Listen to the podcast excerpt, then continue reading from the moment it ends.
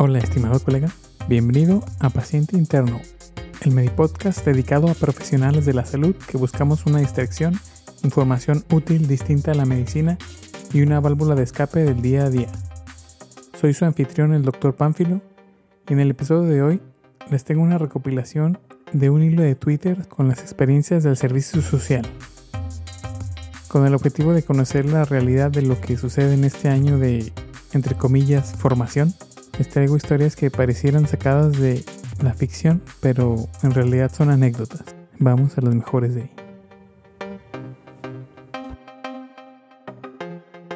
Este hilo de historias fue creado por la cuenta de arroba con el siguiente tweet o mensaje. A lo mejor la gente no médica no conoce qué pasa en esos lugares, por eso a veces minimizan las cosas que pasan.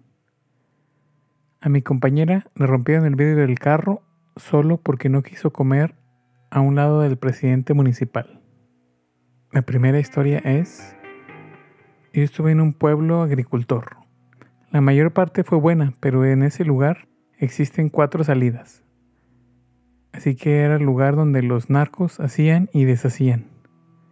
Tres veces nos encerraron en la clínica con heridos de ellos para que los atendiéramos. Historia número 2. Una enfermera de base me acusó de haberla golpeado y hasta se autoinfligió heridas para acusarme con el sindicato. Todo porque meses antes la reporté de cobrarle a las prosperas y de tener personas muertas en sus censos. Terminé en consejo de honor. La tercera anécdota. A una compañera la secuestraron un mes de su centro de salud. Afortunadamente regresó. Dijo que la confundieron con otra. La secretaría se lavó las manos, pero su familia era influyente e hicieron todo hasta que la liberaron del servicio social. Aún le faltaban seis meses, pero no todos tienen esa suerte. Número 4. Balacera frente a la clínica. El director de zona me pidió que no cerrara. Gracias a Dios, el jefe de la jurisdicción me dio chance de cerrar ese día. Le avisé a la universidad y fue X. Tú síguele. Eso me dijeron. Número 5. A mi compañera de guardia en el servicio social la amenazaron con pistola en mano por decirle a un paciente a las 3 de la mañana que la hernia no estaba encarcerada, ni tenía criterios de traslado en ambulancia. Tuvo que trasladarlo. Número 6. Un güey siempre iba a pedir consulta por cosas muy tontas, teniendo derecho a otra institución. Siempre preguntaba datos personales míos y un día que solo estábamos mi enfermera y yo en la unidad, me encerró en el consultorio. No me dejaba salir. Si no grito, no sé qué me hubiera pasado. Número 7. Durante la semana de vacunación, corrieron a una compañera por intentar vacunar a los niños. La amenazaron y ella tuvo que cambiar de localidad. Número 8. Quemaron vivas a dos personas que según eran secuestradas en las instalaciones de la delegación donde yo daba consulta. Daba consulta ahí porque mi centro de salud estaba en remodelación. Por fortuna, ese día decidí no ir a dar consulta. De lo contrario, me hubiera tocado la quemada y los asesinatos. Número 9. A mi amigo lo drogaron para darle la bienvenida. Le pusieron en su comida y su bebida. Se puso tan mal que terminó en un hospital, solo porque la idiosincrasia del pueblo es hacerle a los médicos de servicio social una novatada cada año. Número 10. A mi compañera le abrieron el centro de salud cuando no estaba y le dejaron un cuchillo en su cama. Nunca volvió a dormir tranquila y cuando podía, escapaba de ahí. Número 11. A mi compañera la espiaba todo el pueblo cuando se bañaba. En una reunión de pasantes, con nuestro jefe, reportó el incidente y solo le respondieron, báñese más temprano. Número 12. Doctor, ese es un doctor que escribe, yo le di consulta a alguien pesado. Nunca supe nombre ni de dónde era. Solo quería su receta por una faringitis. literal. Llegó en una camioneta negra, corrió la gente, se bajaron varios armados e hicieron guardia hasta que salió el don. Me cagué. Número 13. A mi tía, cuando realizaba su servicio social, la intentaron agredir de noche entrando a la clínica. Ella y la enfermera se quedaban solas. Afortunadamente tenía una pistola que le regaló su hermano para alguna emergencia. Logró correrlo sin necesidad de disparar, pero el hijo de puta huyó del pueblo. Número 14. Un año después de salir de mi servicio social, llegaron unos sicarios con un herido de bala al hospital comunitario donde yo estaba.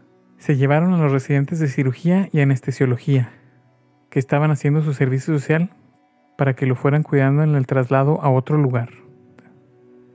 Número 15.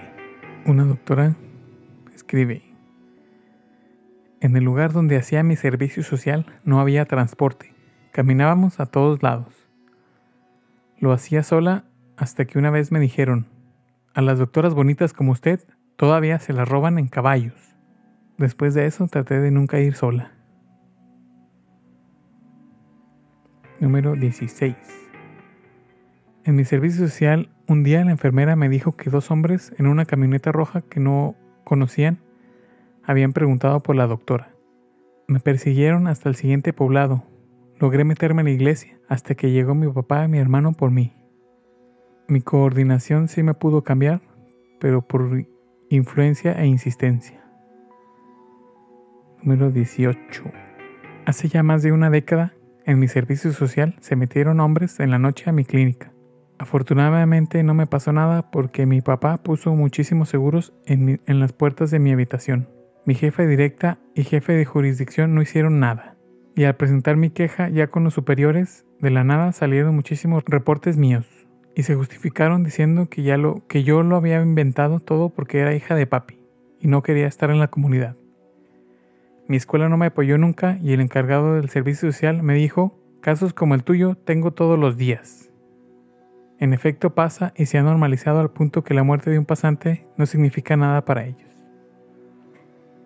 Número 19. Mi mejor amiga me contó que una noche un grupo de hombres se brincó la barda del centro de salud. Ella estaba con su enfermera pasante. Cuando los tipos se dieron cuenta que no estaba sola, dijeron que se sentían mal y querían consulta. Lo reportó a la juris y a la unidad y no hicieron nada. Número 20. Una mañana llegó un tipo armado a exigirme un medicamento que no tenía. Le expliqué de diferentes maneras y hasta le mostré la farmacia para que lo viera por él mismo. Y se fue de todos modos amenazando. Ándese con cuidado, ¿eh, doctora? Número 21. A un compañero, en plena sierra, lo amenazaron con silenciarlo solo porque preguntó dónde iba a dormir y cuándo le pagaban. Tenía como un mes haciendo guardias él solo. Los demás que les tocaba ahí nunca se presentaron. Nuestra jefa de servicio social, al enterarse, se lo trajo. 22. A una compañera mía le avisaron de una persona convulsionando en el parque del pueblo. Dijeron que no podían llevarlo a la clínica. Pero los borrachos del pueblo, que le preparaban una emboscada, no se esperaban que ella apareciera con sus papás y su hermano que andaban de visita para llevarle de comer. Ese día se salvó. Cuando estaba en el servicio social, me hice muy amiga de las enfermeras. Nos llevábamos muy bien. El centro no tenía cuarto para médico. En su lugar tenía una casa completa, pero estaba inhabitable. La puerta estaba vencida, tenía unos hoyos por los cuales pasaba una cadena para cerrarla, y por lo mismo no me quedé ni de chiste ahí. Estaba súper peligroso. Con el tiempo me gané a la gente. Un día me llegó un mensaje a mi número celular preguntándome a qué hora daba consulta. No conocía este número ni a ese hombre y no sabía cómo carajos tenía mi número. Le pregunté a mis enfermeras y tampoco conocían el número ni al hombre. No teníamos idea de quién se lo había dado. Le comenté que el horario de consulta era de 8 a 5 y me dijo que él iba a llegar a las 6 por consulta, por lo que le volví a responder. El horario es de 8 a 5. Y cada vez me decía una hora más tarde para llegar. Obviamente dejé de responder. Al día siguiente estaba muy temprano una de mis pacientes esperándome. La pasé y me dijo que no venía a consulta, sino advertirme que no me quedara en el centro de salud yo sola en la noche. A veces me quedaba terminando notas o cosas pendientes, pues había ido una camioneta negra sin placas y vidrio polarizado cerca de medianoche al centro de salud y se bajó directo a la casa del médico. Buscó por dónde entrar pensando que yo vivía ahí. Esa persona claramente no sabía que yo, desde que llegué, nunca me quedé. A lo largo del día llegaron más personas de la comunidad a decirme exactamente lo mismo, por lo que una de mis enfermeras se ofreció a pasar por mí todos los días para que no supieran que ya había llegado y no vieran mi coche ahí. Por una semana esta camioneta hizo lo mismo, todos los días. Avisé a la jurisdicción y no hicieron nada, que eran solo chismes. Tuve una paciente que era policía y ella misma me dijo que no abriera tanto tiempo el centro de salud, ya que había camionetas de la policía que estaban clonadas y que tuviera cuidado. A los pocos días llegaron ocho camionetas llenas de, entre comillas, policías. Todos con AK-47 se bajaron a ver el centro de salud como a las 2 de la tarde.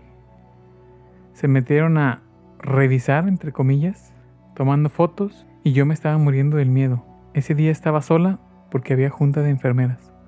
Me preguntaron si tenía vacunas, a lo que lo contesté que no, que se programaban, por lo que se fueron. Reporté todo esto y nunca hicieron nada. Número 24. Dos semanas antes de terminar mi servicio social, a eso de las 3 de la mañana, me despertó un ruido extraño en la ventana. Al tratar de encender la luz, me doy cuenta que no enciende, y de pronto veo una mano queriendo entrar a través de la ventana. Sentí un escalofrío horrible. Solo alcancé a gritar y encender la linterna de mi celular, con lo que el desconocido escapó.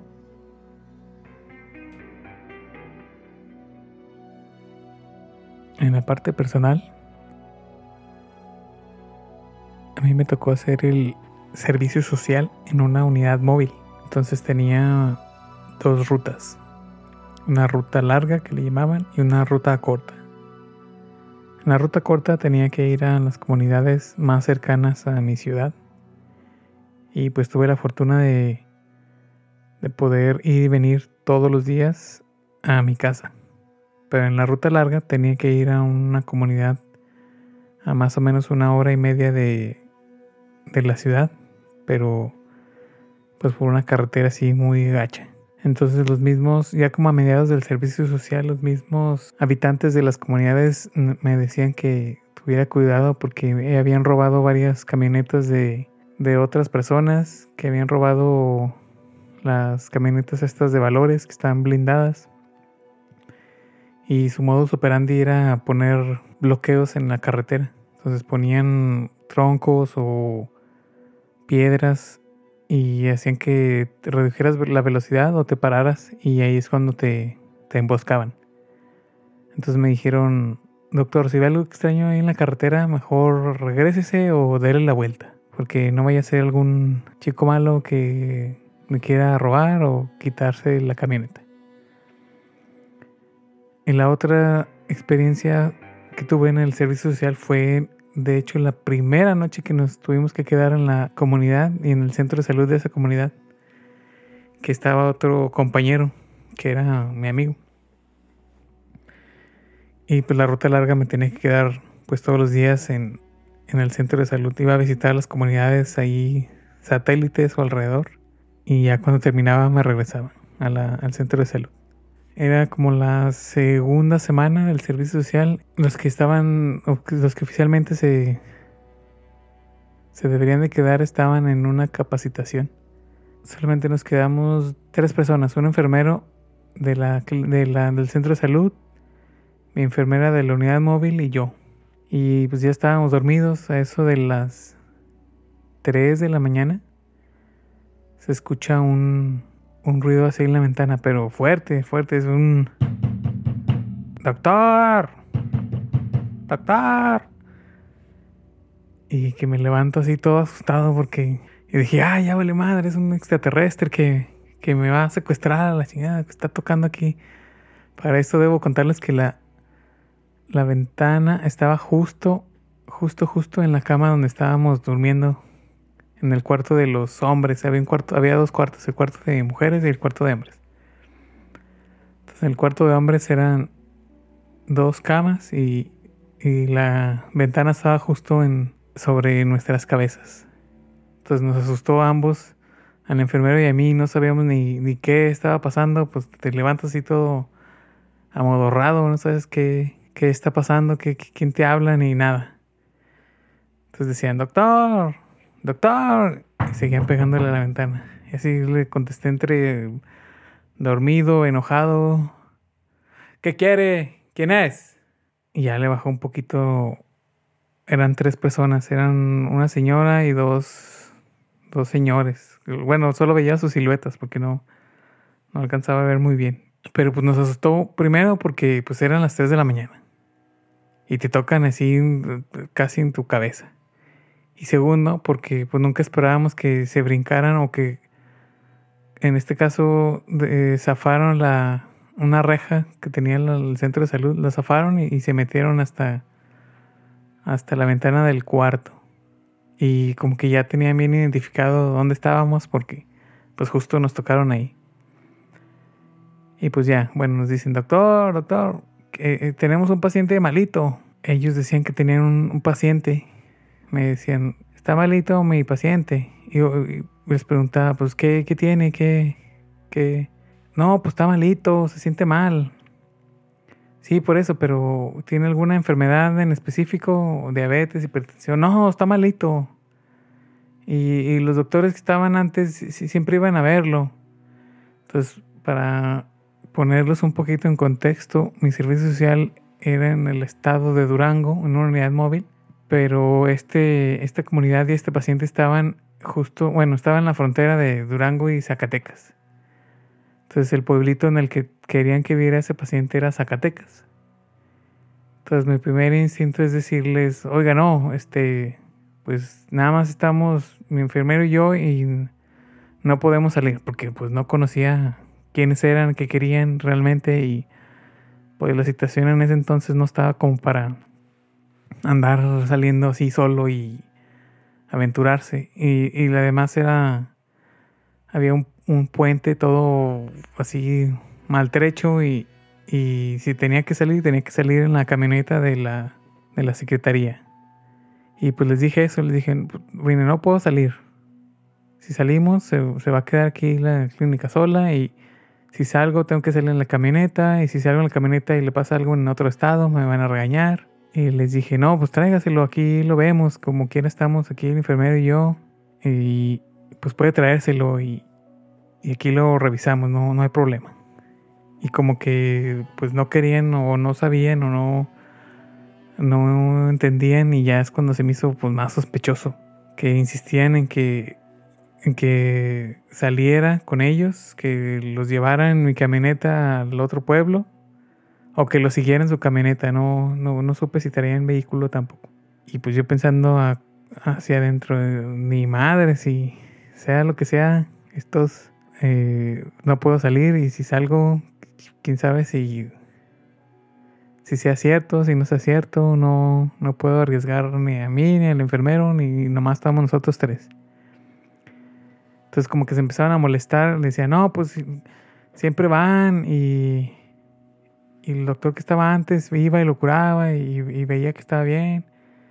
Y pues si no va, le vamos a decir a la, a la encargada de salud, había unas, bueno, existe una señora que es la, como la vocal de salud la que se encargaba de, de vincular como que la, el centro de salud con el pueblo también. Ahorita ya no sé cómo le llamen. Y me decía, no, pues le vamos a decir a la, a la encargada, es más, vamos a decir ahorita mismo y todo. Dijo, sí, claro, usted avísele, dígale que, que si necesita atención aquí yo lo reviso, pero si no ella no lo acepta, no, pues no, no puedo ir. Y, y ya, pues afortunadamente no, pues ya no supe nada más de ese paciente. No sé si, era, si fue verdad, si, si fueron a despertar también a las 3 de la mañana a la vocal de salud.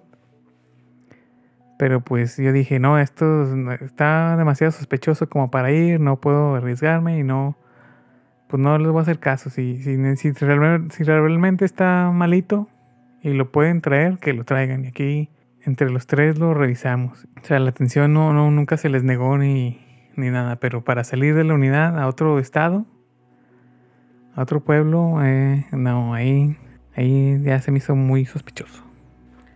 Pues ahí se prendieron varios focos rojos, ¿no? Es en la madrugada, pues gente desconocida, en, un, en una comunidad distinta a la mía y que no conozco.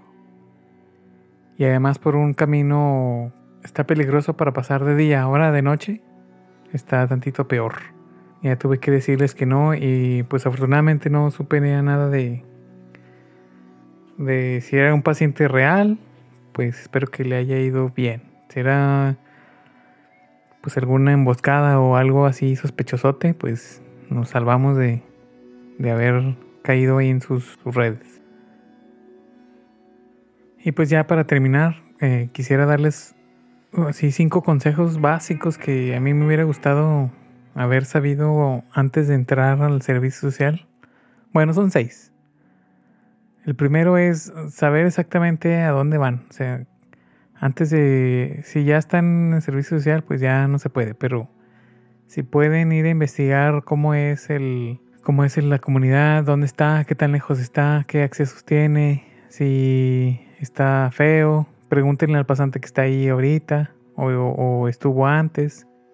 Pues investiguen, hagan la tarea, investiguen dónde van a ir, cuál es el promedio que tienen, porque bueno, no sé cómo sean sus facultades, pero acá escogen por promedio, muchas facultades escogen por promedio, entonces más o menos calcúlenle eh, qué promedio tienen y qué tan lejos les va a tocar y pues pueden ir a investigar las sedes que existen. El segundo consejo es nunca estén solos, o sea, siempre tengan algún testigo, ya sea la vocal de salud, la, la enfermera, el enfermero, o sea, siempre cualquier procedimiento, cualquier, cualquier cosa que pudiera malinterpretarse, mejor tengan ahí un testigo, un, alguien que los acompañe. El tercer consejo es no, no se dejen de la comunidad ni de la juris. O sea, ahí ustedes tienen cierta autoridad de, de pues, lo que pasa día a día, saben cómo están las cosas, cómo se manejan.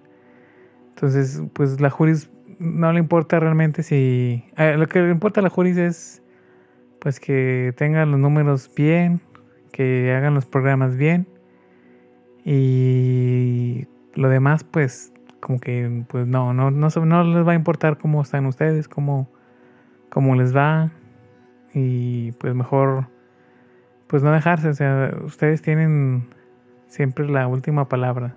Igual la comunidad, pues la comunidad tú puedes irla poco a poco educando de cuáles son los horarios, cuáles son, eh, bueno, donde estaba a veces había sobrebecas, le llamaban, o sea, cuando son horarios, cuando son consultas fuera de horario, pues los pacientes tenían que pagar ahí una cuota de recuperación. Entonces ya eso como quiera pues desincentivaba a los que iban nada más porque iban por cosas innecesarias. Entonces ya que les cueste un poquito, ya como quiera la piensan dos veces. El cuarto consejo que les doy es como háganle caso a su instinto. Si algo creen que no está bien, pues probablemente no esté bien. Entonces háganle caso y no, no se arriesguen. No, no vale la pena estar ahí. No vale la pena estar ahí peleando o entrando en conflictos innecesarios. Si ven algo extraño o raro o no les parece, eh, pues regresense o tengan así un, un plan alternativo de, de, cómo salir, de cómo encerrarse, de cómo, o sea, de, cómo llegar a, cómo estar seguros. El quinto consejo que les daría es que sean empáticos, también hay que tratar, hay que entender eh, que pues la población de las comunidades a lo mejor no es la más educada, pero pues sí, sí pueden hacerle entender los padecimientos, lo, lo, que necesitan hacer por ellos mismos y pues intenten explicarle en términos sencillos que ellos pueden entender y así mucha gente pues los va a respetar y los va a entender y, a veces hasta los va a defender de, otros, de otros más. Y el último consejo que les doy, el sexto, es que siempre, siempre, siempre, siempre avisen dónde están. Que alguien sepa dónde van a estar. Si van a la tienda, díganle a su enfermera, a su enfermero. Si van a algunas comunidades aledañas, siempre, siempre avísenle a la vocal, a la enfermera, a sus papás, a Alguien, que alguien siempre sepa dónde están o dónde van a andar. Cuando van de camino hacia la comunidad, cuando van de regreso hacia, hacia sus casas. Entonces siempre, siempre avisen a alguien dónde van a estar. Bueno, mi estimado colega, ese fue el hilo de historias del servicio social y es para dar una noción de lo que realmente pasa durante este año.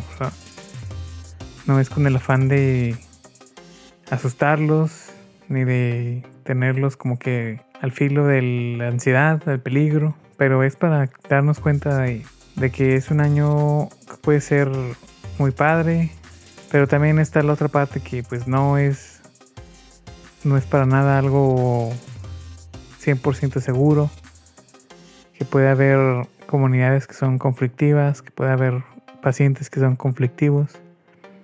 Entonces pues con el mayor cuidado que puedan tener, con el mayor mesura y cordura que puedan tener, porque pues a veces están solos y, pues más vale prevenir que lamentar. ¿no? no vale la pena perder más compañeros, colegas, por, por, por un año que igual y pueden repetir o pueden que se puede resolver sin llegar a, a lo que ha pasado en las últimas semanas. Y pues si tienen alguna historia que pueden hacernos llegar, pueden hacerlo a px.interno.gmail.com Paciente interno es la abreviación. En el Twitter pueden mandar mensaje directo a arroba dr todo seguido, panfilo, arroba dr Y pueden seguirnos a través de Facebook en Paciente Interno Medipodcast. Hay una meta que tenemos en el podcast es poder crear una audiencia. Así que te pido de favor que si quieres que te, ha, te ha servido de algo este episodio, lo compartas a alguien que crees que le pueda ayudar. De eso se trata, de crear una comunidad y apoyarnos entre profesionales de la salud. En el próximo episodio hablaremos del amor, el amor en la medicina, y a ver cómo nos ha tratado, ya que estamos en el mero mes del amor y la amistad. nos vemos en el próximo episodio. Hasta luego. Bye.